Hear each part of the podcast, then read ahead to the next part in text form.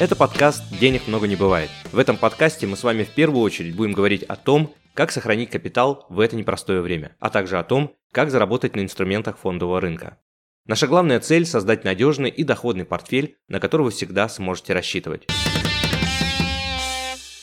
Инвестиции через иностранный страховой полис. Сегодня мы с вами обсудим, как это работает, как это устроено, какие основные преимущества, плюсы, минусы, недостатки, какие риски могут быть связаны с данным методом инвестирования. Все по порядку обсудим в сегодняшнем подкасте.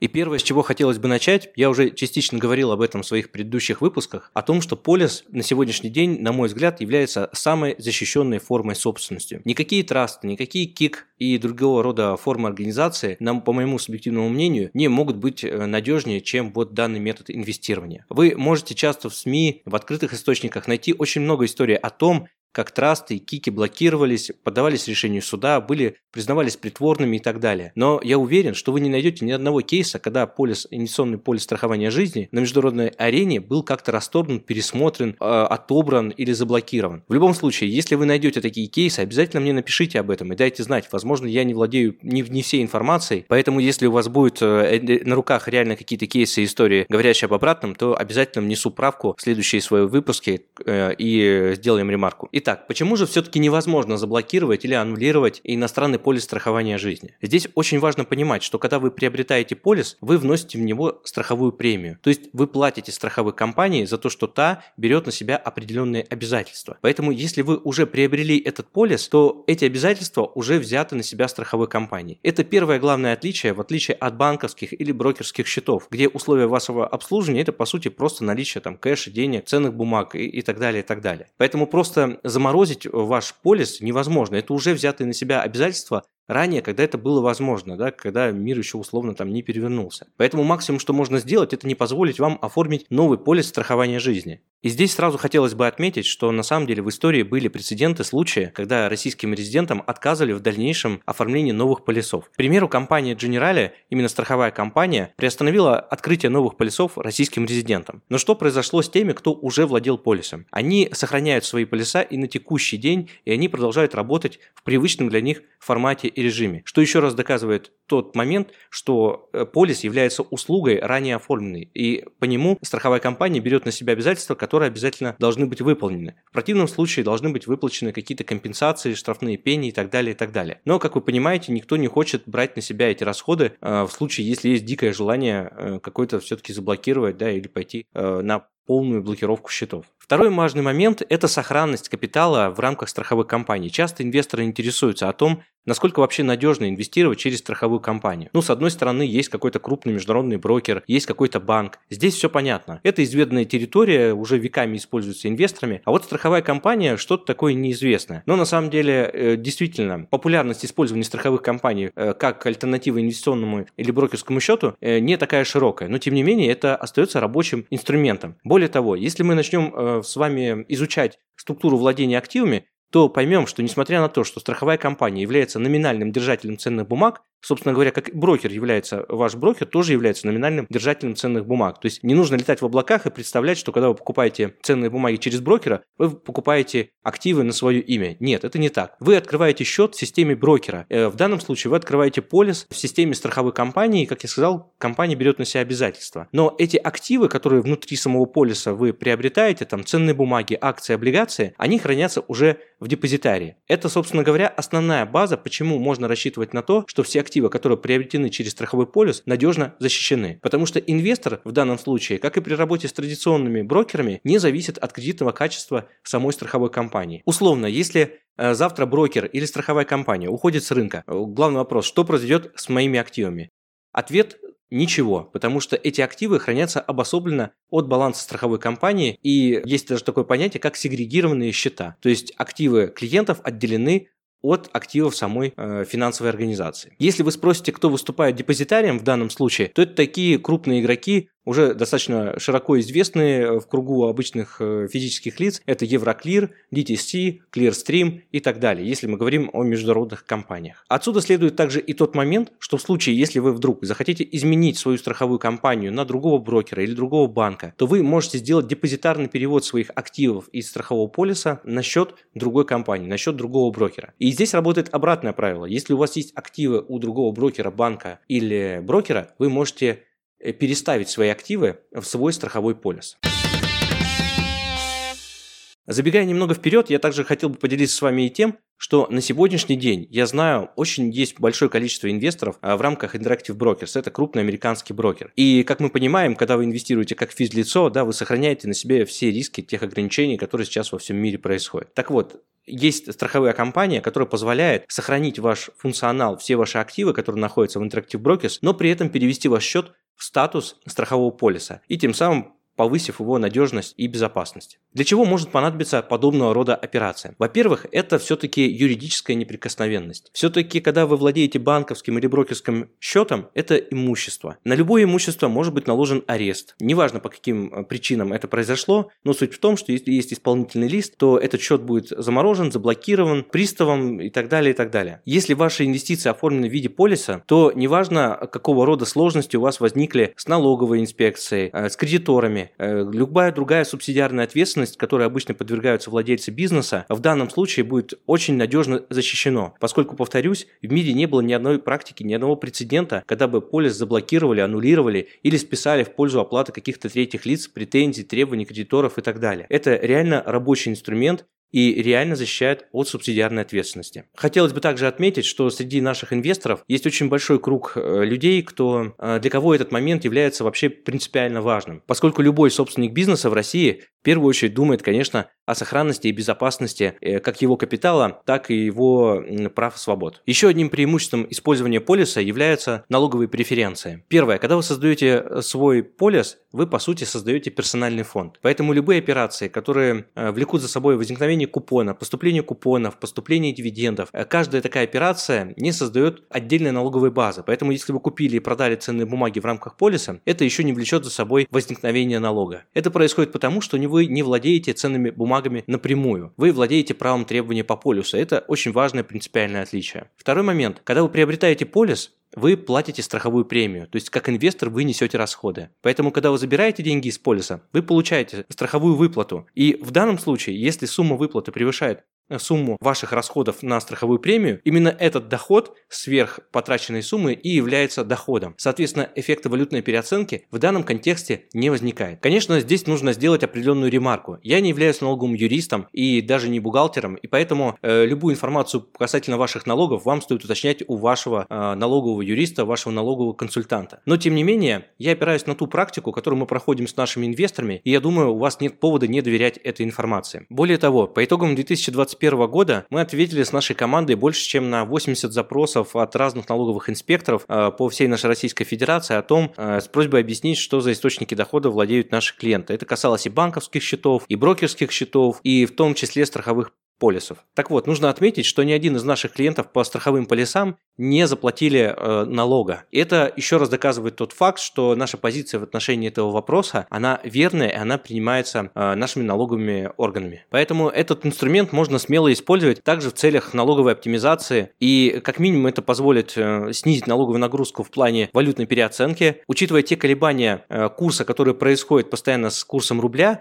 это очень важный вопрос. Я вот часто люблю приводить такое сравнение. Если мы с вами пытаемся спрогнозировать курс рубля на ближайший год при условии условии, что этот год не супер волатильный и нет каких-то а, супер экстраординарных событий, да, уже, кажется, мы забыли, когда такой год был, но тем не менее, если это все-таки более-менее спокойный год, то обесценивание рубля происходит, как правило, на 5, ну, может, на 10%, что не так критично э, для налоговой истории, да, что не так сильно будет сказываться на налоговой нагрузке в итоге. Но если речь идет о горизонте 3, 5, 7, 10 лет инвестирования, то здесь риск валютной переоценки, он уже значительно возрастает. И чтобы как-то прогнозировать реально свой финансовый результат, не привязываться вот этим курсом э, к валютным колебаниям, то, конечно, стоит учесть этот момент заранее. Более того, если вы относитесь к тому типу инвесторов, которые любят использовать по большей части еврооблигации, которые в большинстве своем предлагают доходность от 5 до 6, ну пусть даже до 8%, для вас валютная переоценка имеет еще более ощутимое значение, поскольку, ну банальный пример, инвесторы, которые купили бумаги до 2014 года, покупали облигации при курсе там 30-35, а после 2014 года, когда пришел срок погашения, они уже гасились по курсу 70, 80, 60. В общем, в любом случае, эта валютная переоценка съела у инвесторов значительную часть их дохода, если не сказать большую. С точки зрения наполнения самого полиса э, какими-то активами, ценными бумагами, здесь как таковых ограничений нет. Ну, может быть, за исключением того, что некоторые страховые компании не предоставляют доступ к покупке фьючерсов, опционов, каких-то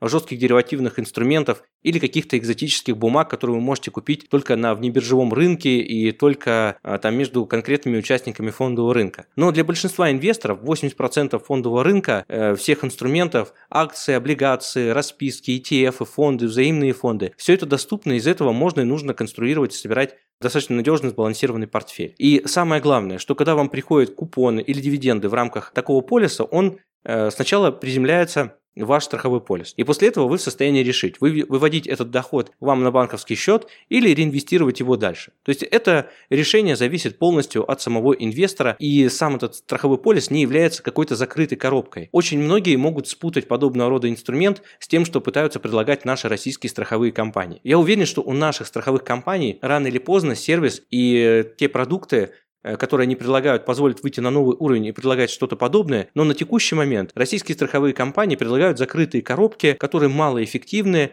как правило, не обгоняют инфляцию и вообще очень дорогие и неэффективные. Это мое личное мнение. Вы можете, конечно, с ним не согласиться, но если вы хоть раз приобретали полис страхования жизни э, российских э, страховых компаний под названием ИСЖ, то вы наверняка солидарны со мной в этой позиции, что они крайне неэффективны и их можно использовать в очень небольшом количестве ситуаций. С другой стороны, вы меня можете, конечно, спросить, хорошо, если все так замечательно в этом полисе, да, мы не можем, его нельзя заблокировать, можем торговать ценными бумагами, мы еще плюс оптимизируем налог, налоги, то в чем подвох подвох вообще, почему тогда все повсеместно не используют этот инструмент? Во-первых, надо отметить, что не все знают о том, что этот инструмент в принципе существует. Согласитесь, возможно, этот выпуск, который вы сейчас слушаете, является первое ваше знание о том, что этот инструмент и такой способ инвестирования в принципе существует. Второй момент который тоже немаловажный. А, для того, чтобы инвестировать через страховой полис и чтобы это было эффективно, нужно рассматривать горизонт не меньше, чем 3-5 лет. Почему об этом важно упомянуть? Потому что если вы инвестируете сроком с горизонтом на один год, и вам нужны постоянно какие-то ликвидные средства, вы сегодня инвестировали, завтра забрали,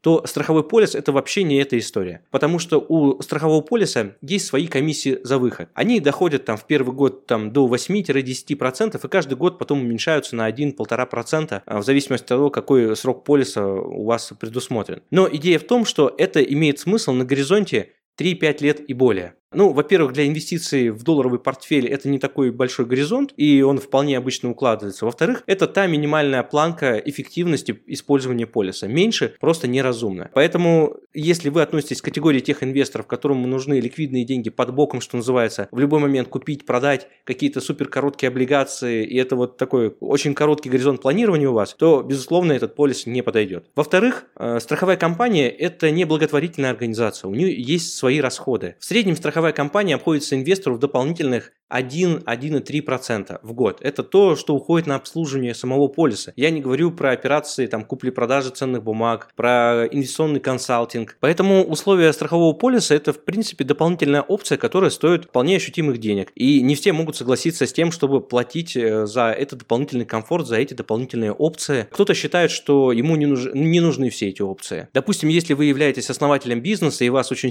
тревожит, э, беспокоит вопрос субсидиарной ответственности, то вы э, там скорее согласитесь заплатить дополнительный процент, но чтобы быть спокойным и уверенным в том, что это ваш капитал, который защищен там на 100%. Опять-таки, если вы инвестируете за рубежом, э, у вас отсутствуют документы ВНЖ, или даже если они у вас есть, вы хотите быть 100% уверены и рассчитывать на свой портфель э, в любой ситуации, неважно, какой завтра мы получим геополитический расклад, вы знаете, что вы хотите иметь доступ к этому капиталу при любом сценарии. И в этом случае там дополнительный небольшой процент, который вы тратите, он э, себя оправдывает. Другая ситуация, если, допустим, у вас большая семья, вы знаете, что у вас очень много финансово зависимых от вас людей, это супруги, дети, э, возрастные родители, которым также требуется там какая-то финансовая, возможно, поддержка. Обычно открытие брокерского счета за рубежом э, связано с определенными рисками, потому что если основатель счета по какой-то причине ушел из жизни, наследование иностранного брокерского счета достаточно длительная внутренняя процедура. А зная, что многие российские инвесторы любят открывать счет у американского брокера, немногие понимают, что там существуют достаточно высокие налоги на наследство, достигающие 40-60% по таким счетам при превышении суммы, там, кажется, 360 тысяч долларов и выше. Многие просто даже об этом не знают и не понимают. Я уже не говорю про то, что сама процедура вхождения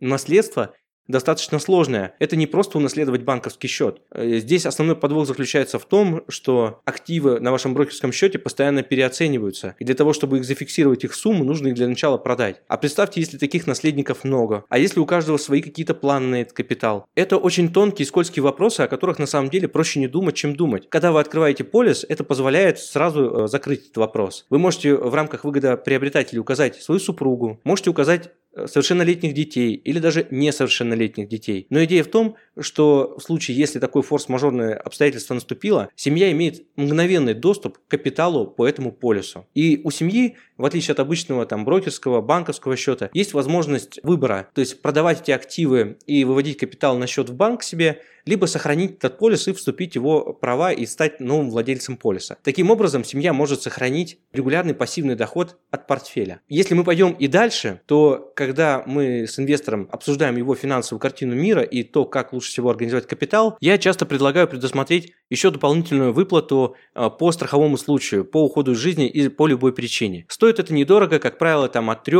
до 5 или там, до 10 тысяч долларов в год, в зависимости от того, какое страховое покрытие вы хотите. Кому-то достаточно 500 тысяч долларов, а кому-то нужно там 5-10 миллионов долларов выплата в случае наступления такого события. Но идея в том, что если ваш портфель оценивается на миллион долларов, и вы покупаете страховку за пару тысяч долларов еще на миллион, то семья в моменте получает выплату из полиса страхования по риску ухода из жизни миллион, плюс сохраняет портфель в текущем формате, и это не требует его распродажи. То есть семья сохраняет и источник дохода, и получает в моменте выплату, которая позволяет закрыть э, различного рода финансовые пробелы. Минусам открытия страхового полиса можно также отнести и подтверждение источников средств, источника доходов и фондирования полиса. Если вы когда-нибудь открывали банковский счет э, в Европейском банке, то наверняка знаете, какое это еще то, то из себе удовольствие. Это нужно предоставить документы, договоры, выписки из банка. Европейские банки вообще могут занимать на это там 3-6 месяцев, ну это вот такой средний порядок. А страховой полис при наличии всех документов можно открыть в течение двух недель. Но это опять-таки при условии, что у вас на руках есть все документы, банковские выписки, показывающие, что у вас были договора купли-продажи, или у вас есть выписки от брокеров о том, что вы инвестировали, получали доходы, происходила реализация ценных бумаг, и вот теперь этот реализованный доход от продажи ценных бумаг вы решили направить в страховой полис. Вот подобного рода документы тоже необходимо собирать. С одной стороны, это немного усложняет вход. С другой стороны, это э, на самом деле успокаивает э, действующих клиентов, поскольку риски комплайенса, они на самом деле всегда очень значимы для любой организации. Поэтому чем жестче комплайенс, тем надежнее и финансово устойчивее в будущем будет чувствовать вся компания. С рисками и преимуществами страховой компании мы более-менее с вами разобрались. Если останутся какие-то вопросы, то милости просим на персональную консультацию, в рамках которой сможем обсудить э, подобного рода решения подробнее, насколько они уместны именно в вашем случае. Но остаются другого рода вопросы, как э, все-таки, например, циркулируют деньги? Э, как отправить деньги в полис? Как получить деньги из него? Насколько это технически сложно, быстро и вообще к чему готовиться? Тем более, учитывая ситуацию и то, что в РФ сейчас действует особый порядок валютного контроля, и мы знаем, что есть определенные лимиты на перевод денежных средств за пределы Российской Федерации. В текущих указах э, ничего не сказано о том, что нельзя приобретать полис страхования жизни, и это на самом деле один из больших плюсов, что если у вас сейчас есть какие-то сбережения в валюте на счету в российском банке, важно, чтобы этот банк был не под санкциями, вы имеете право спокойно сделать оплату своего полиса на нужную вам сумму. И это на самом деле очень удобно, поскольку сейчас есть такое решение на российском рынке, когда если вы хотите перевести деньги за рубеж, вы можете конвертировать вашу валюту в рубли, рубли вывести за рубеж, там купить обратно доллары и дальше уже ими распоряжаться. Но на кросс-курсе, на спредах это, конечно, безумные потери, которых тоже можно избежать. Тем более, если вы посчитаете все эти потери, риски валютной переоценки, то даже вот э, те ограничения, о которых я говорил в данном выпуске по страховому полису, да, э, все эти расходы окупаются с лихвой, когда ну, садишься начинаешь просто все это считать. Но вдобавок ко всему прочему, вы не просто делаете перевод, да, вы еще приобретаете новый, принципиально новый финансовый и юридически значимый инструмент. Поэтому здесь нужно сделать вывод о том, что на 27 мая 2022 года, э, делая перевод в подобный полис с российского счета из российского банка, мы не нарушаем валютного законодательства РФ. Безусловно, ситуация может в любой момент измениться, и чтобы не попасть на какие-либо штрафы, ограничения, лучше, конечно, проконсультироваться перед подобной операцией. Можно также отметить и то, что российские банки являются валютными и налоговыми агентами, поэтому если операция будет запрещена или по каким-то причинам э, наше законодательство будет ограничивать такие операции, то в первую очередь первый барьер для такой операции незаконной, если вдруг она будет, станет российский банк. Поэтому это также является для вас лакмусовой бумажкой, что можно, а что нет. Но это, безусловно, не освобождает вас от ответственности и изучения того, что можно, а что нельзя. С точки зрения перевода денежных средств в сам страховой полис, как правило, это занимает 3-5 дней. По понятным причинам, на текущий момент эти операции занимают чуть больше времени, чем обычно. Но самое главное, что у нас есть положительные кейсы перевода денег из РФ, и эти переводы проходят. Поэтому вполне можно использовать. Если вы владеете кэшем на счету иностранного банка, тем более, также прикладываются все необходимые документы и банковский перевод опять-таки уходит в течение 3-5 дней. Ну, в отдельных случаях, если там крупный швейцарский банк, они могут запрашивать дополнительные документы, и деньги могут э, там уходить 2-3 недели, месяц. Зачастую швейцарские банкиры ведут себя на самом деле не очень красиво и объективно задерживают все эти переводы. Здесь, по большому счету, как мне кажется, это банальный шкурный интерес какого-то конкретного менеджера, который не хочет отпускать просто капитал э, с баланса, да, преследуя там какие-то свои э, цели, KPI, планы квартальные и так далее, и так далее. Но от этого есть эффективное лекарство. Если вы с таким столкнулись, опять-таки можете связаться с нами, мы подскажем, э, что можно использовать в данном случае. Если мы говорим про переводы, наоборот, из полиса на ваш банковский счет, то здесь сам перевод э, по-прежнему э, работает в нормальном режиме, занимает 3-5 банковских дней. Единственное, что может немного увеличить срок вывода капитала из полиса на ваш банковский счет, это то, что у вас все активы находятся в ценных бумагах. Поэтому для того, чтобы вывести кэш, нужно для начала реализовать ценные бумаги, в зависимости от того, какой тип это бумаг, акции или облигации и как долго вы готовы проводить операцию купли-продажи, еще прибавится время на сделку самой ценной бумаги. Но сам банковский перевод из полиса на банковский счет происходит как обычный любой другой банковский перевод и не требует много времени. Данный выпуск мне бы, наверное, хотелось завершить словами о том, что несмотря на то, какие преимущества представляет вам страховой полис, важно в первую очередь понимать, какими активами и какой ситуацией вы в настоящий момент располагаете. Какие цели в будущем вы преследуете? Для чего у вас э, инвестирована та или иная сумма? Какую главную задачу и функцию эти средства выполняют? Вопрос не в том, чтобы спрятать деньги, вопрос не в том, чтобы там сэкономить на налогах. Здесь в первую очередь нужно понимать, где вам больше всего комфортнее, для какой именно ситуации вы используете этот инструмент, какую конкретно задачу вы решаете. Если перечисленные преимущества, неважно, будь то страховой полис или какой-то другой инструмент, который, возможно, завтра появится, вам нужно понимать основной принцип – это диверсификация. Если у вас до этого было несколько брокерских счетов, то открытие четвертого брокерского счета вряд ли кардинально изменит ситуацию. Если у вас был открыт траст или контролируемая иностранная компания, то наличие еще одной компании вряд ли изменит какой-то расклад сил. Я топлю за то, чтобы в активе инвестора инвестора были принципиально разные формы активов, которые сработают по-разному в разных ситуациях. Именно такая диверсификация и нужна, тем более в наше время. С вами был Константин Балабушка, официальный инвестиционный советник из реестра ЦБРФ, основатель агентства финансовых консультантов по еврооблигациям SkyBond. Подписывайтесь на наш подкаст «Денег много не бывает». Читайте нас в Телеграм, смотрите нас на YouTube, ссылки я оставлю в описании. Присылайте ваши вопросы мне в Телеграм и делитесь своими кейсами. Я обязательно отвечу на них в следующих выпусках. А лучшими практиками обязательно поделюсь со всеми подписчиками. Вместе мы найдем выход из любой ситуации.